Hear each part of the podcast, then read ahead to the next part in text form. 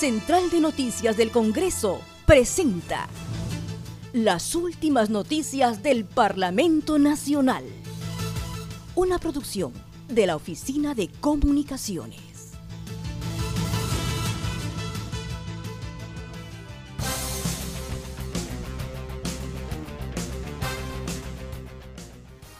¿Cómo están? Les saluda Raquel Salazar. Hoy es 7 de febrero y estas son las principales noticias del Congreso de la República.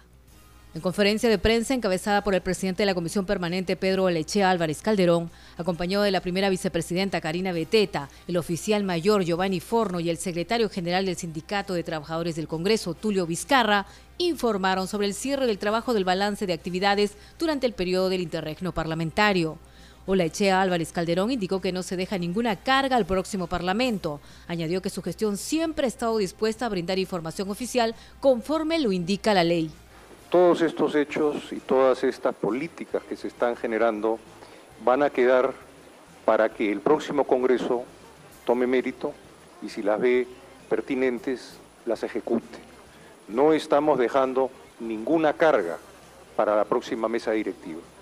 Hemos tratado de poner en orden los temas que tocaba, modernizar, generar una organización más meritocrática, que sea más interesante para los jóvenes que quieran seguir la carrera eh, de técnicos parlamentarios o profesionales parlamentarios.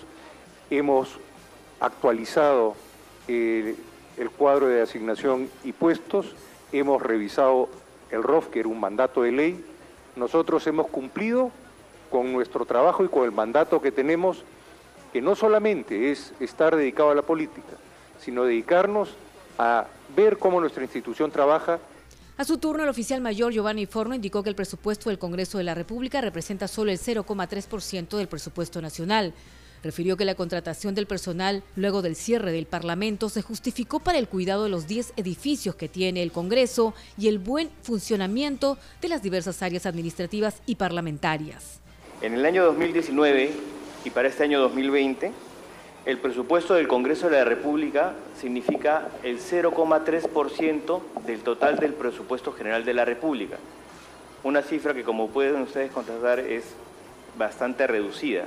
Obviamente eso no implica que porque ser reducida no deban cautelarse y vigilarse el correcto, eh, la correcta ejecución de ese gasto pero creo que era importante dimensionar eh, y ponderar la implicancia del presupuesto del Congreso de la República dentro de la estructura de todo el, presupuesto general de la República, de todas las reparticiones del Estado, solo somos el 0,3%. Ahora, la razón de ser eh, del aumento, entre otros aspectos, pero fundamentalmente el grueso de las nuevas contrataciones, se deben a que el Congreso de la República administra o posee 10 eh, inmuebles. Son aproximadamente 70 mil metros cuadrados que son responsabilidad de esta administración, primero que estén mantenidos correctamente, porque era previsible que en cuatro meses viniese un nuevo Congreso y tendríamos que mantener las instalaciones adecuadamente. El hecho de que hayan 102 oficinas congresales cerradas, que hayan 12 despachos, grupos parlamentarios cerrados, no implica que se les deba hacer un mantenimiento mínimo, por lo menos semanal. Y tampoco implica que se pueda descuidar la seguridad de, esa, eh, de esos 10 eh, eh, inmuebles, porque todas esas oficinas vacías o no vacías, con gente trabajando o con gente que ya no trabaja, tienen bienes muebles, tienen computadoras, tienen equipos este, de, de, inversión, de reproducción, etc. Agregó que el programa de incentivos voluntarios para el personal a plazo indeterminado fue aprobado por la mesa directiva anterior y que el actual solo lo ejecutó.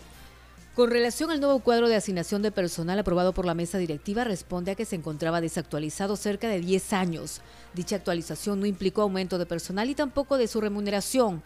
Además, identificó 178 plazas libres, las cuales responden a las plazas de personal jubilado, fallecido y que se retiró voluntariamente. El cuadro de asignación de personal que regía el Congreso de la República estuvo eh, vigente desde el 17 de diciembre del año 2010 a ese cuadro de asignación de personal se le hicieron algunos ajustes en julio del 2011. Ese es el, cuadro de asignación de personal que tenía la institución con 10 años de retraso, con trabajadores que no se encontraban, por razones que no conocemos, no se encontraban dentro del CAP y en 10 años o en 9 años muchas distorsiones porque habían trabajadores que pertenecían a un área, a un departamento, pero en el transcurso del tiempo habían pasado a desarrollar sus funciones por destaque o por otro tipo de eh, movimientos a otras áreas. Y lo que era necesario era, primero, reflejar en el cuadro de asignación de personal todos los trabajadores del servicio parlamentario, que es lo que incluye este cuadro de asignación eh, de personal aprobado, única y exclusivamente trabajadores del servicio parlamentario a tiempo indeterminado al momento de la aprobación del cuadro de asignación de personal y sin haber incorporado a un solo trabajador a plazo indeterminado. Por eso es que el acuerdo de mesa que aprueba el cuadro de asignación de personal se cuida y eh, decir específicamente que este cuadro de asignación de personal aprobado, eh, los trabajadores incluidos que son de tiempo indeterminado conservan su nivel remunerativo y su grupo ocupacional. Es decir, no ha habido ningún cambio que haya implicado un cambio de grupo ocupacional que implica un cambio de remuneración, ni un cambio de nivel económico o de nivel salarial que haya podido este, beneficiar, si se quiere decir la palabra, a ningún trabajador.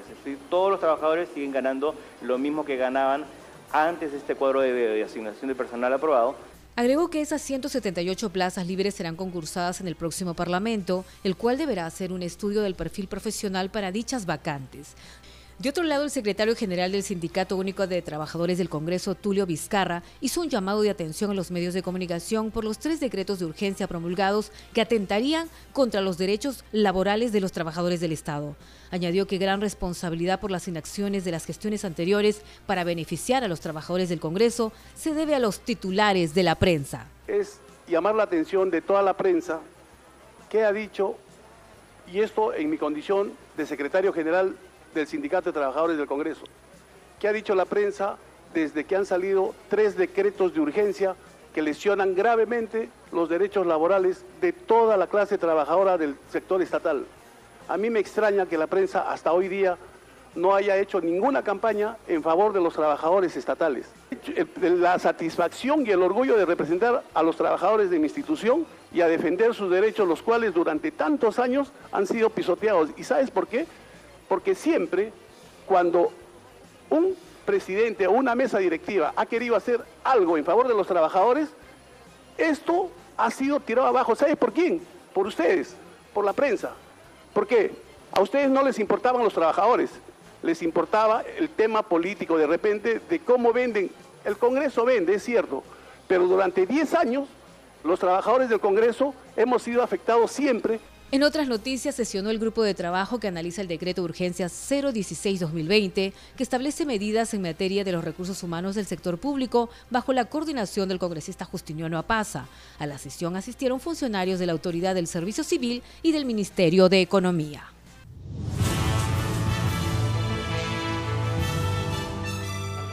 Central de Noticias del Congreso presentó. Las últimas noticias del Parlamento Nacional. Una producción de la Oficina de Comunicaciones. Los invitamos a visitar nuestras redes sociales y sitio web www.congreso.gov.pe